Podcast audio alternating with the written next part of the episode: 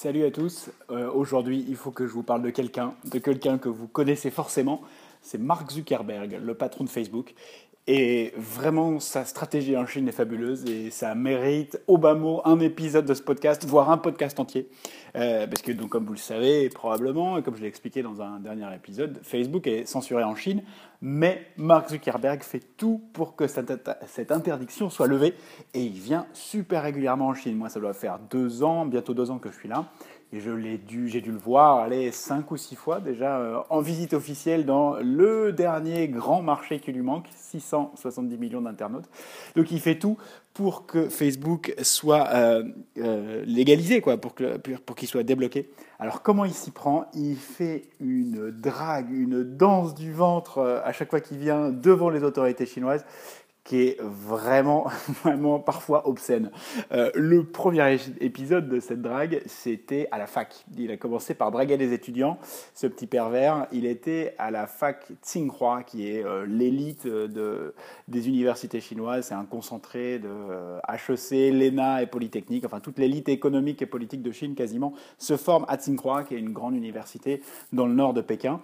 Et en octobre 2014, l'air de rien, Zuckerberg vient prononcer un discours, et là, il scotche tout le monde, il prononce ce discours en chinois, en mandarin, plutôt à l'aise, il a les mains dans les poches, il s'exprime dans un mandarin, allez, disons, euh, plutôt, euh, plutôt fluide, gros succès auprès des étudiants, ça retweet, ça circule partout sur les réseaux sociaux. Euh, les, jeunes Chinois sont bluffés et le monde entier est bluffé devant l'aisance de Zuckerberg, qui remet ça une année plus tard, euh, en octobre 2016.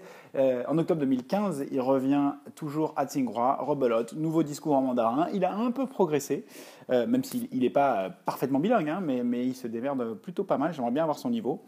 Et Tsinghua, euh, il va, au-delà de faire des petits discours, il prend place au conseil de surveillance euh, du département euh, d'économie de la fac. Alors c'est un espèce de cénacle un peu secret, c'est un haut lieu du réseautage, mais à, super haut niveau. Il y a par exemple Tim Cook, le boss de Apple, qui siège dans ce comité de... Je ne sais pas comment traduire, on dirait un comité de surveillance, un comité consultatif du, de l'université. Euh, il y a aussi le numéro 1 de Coca, il y a euh, Henry Paulson, l'ancien secrétaire du Trésor américain. Enfin, les pontes de l'économie mondiale siègent dans ce euh, comité avec plusieurs ministres chinois, avec des membres du bureau, du comité permanent du bureau politique, avec un ancien premier ministre chinois. Donc c'est une espèce de cercle des affaires pour un réseautage de malades. Eh bien Zuckerberg, notre ami Zuki, siège dans ce comité. Mais euh, sa séduction de la Chine, sa drague parfois lourdingue, elle n'a pas lieu qu'auprès des étudiantes. Il essaie aussi de chauffer les hauts euh, dirigeants, les très hauts cadres du Parti communiste, à commencer par le premier d'entre eux, l'homme le plus puissant du pays le plus peuplé du monde, c'est Xi Jinping, le président chinois. Et là, euh, vraiment, Zuckerberg a un culot. Moi, il me bluffe. Hein. Je n'aurais pas un centième de son culot. Lors de la visite de Xi Jinping aux États-Unis à l'automne dernier, il l'a littéralement mais collé au basque. Euh, cette visite, elle commence à Seattle avec un sommet de l'économie numérique, je crois. Il y a plusieurs entrepreneurs euh, américains, dont Zuckerberg, qui rencontrent le président chinois. Et sitôt la visite, Zuckerberg euh, poste un, un commentaire sur, son, sur son propre compte Facebook, qui est génial, qui dit Oh, it was so great, c'était génial de rencontrer le président Xi Jinping. En plus, j'ai pu lui parler en chinois. Enfin, du lèche-bottisme poussé à l'extrême. Mais il ne s'arrête pas là. Euh, deux jours plus tard, à Washington, à la Maison-Blanche, dîner de gala euh, réunissant euh, les personnalités les plus significatives de la relation franco-chinoise. Et Zuckerberg, qui est marié à une chinoise, Melissa Chen, enfin, elle n'est pas chinoise, elle est américaine, grandie aux États-Unis, diplômée d'Harvard. C'est d'ailleurs là qu'elle a rencontré Zuckerberg. Mais elle a des origines de canton, je crois. Elle est cantonaise par ses parents euh, d'origine. Et elle est surtout enceinte. Enfin, elle était enceinte à l'époque. Elle arrive enceinte jusqu'au cou au ce dîner à la Maison Blanche.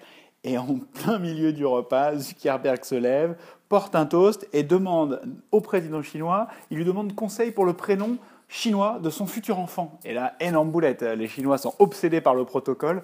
Donc une question aussi personnelle en public en, plus, c'est euh, c'est limite de l'outrage. Donc euh, Xi Jinping lui a bien évidemment pas répondu. Mais tout ça, ça refroidit pas notre ami Zuki qui est euh, là où il est le meilleur, c'est quand il veut draguer l'opinion publique chinoise pour se faire connaître, pour, euh, pour être sympa, une espèce de soft power euh, du cool de Facebook. Et ça passe par son Facebook, justement, il poste des photos de lui. Quand il vient à Pékin, par exemple, il a fait de la luge d'été sur la, grande muraille de Chine. Alors c'est possible à, à enfin, un peu au nord de Pékin.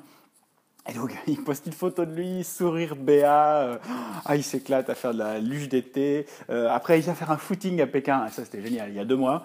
Euh, il revient à Pékin et il poste une photo de lui en train de faire un footing place Tiananmen en disant « Oh, it's so great Uh, to be uh, back in Beijing, trop bien d'être de retour à Pékin. Ouais, pas de bol. Euh, ce jour-là, pic de pollution, il y a plus de 200 PM2.5, enfin c'est le taux de particules fines dans l'air. Bref, un jour assez gris. Euh, Greenpeace recommande de porter un masque, les médecins décommandent de faire du sport en plein air et Zuckerberg se tape un footing.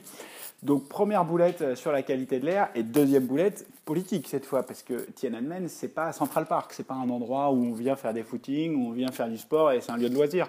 Euh, pour beaucoup de Chinois, c'est quand même euh, donc c'est le cœur du pouvoir central parce qu'il y a là le siège du parti, le portrait de Mao devant la cité interdite. Enfin c'est on sent vraiment la, la puissance publique et c'est surtout en 89 un endroit où plusieurs centaines voire plusieurs milliers d'étudiants ont été massacrés sur la place.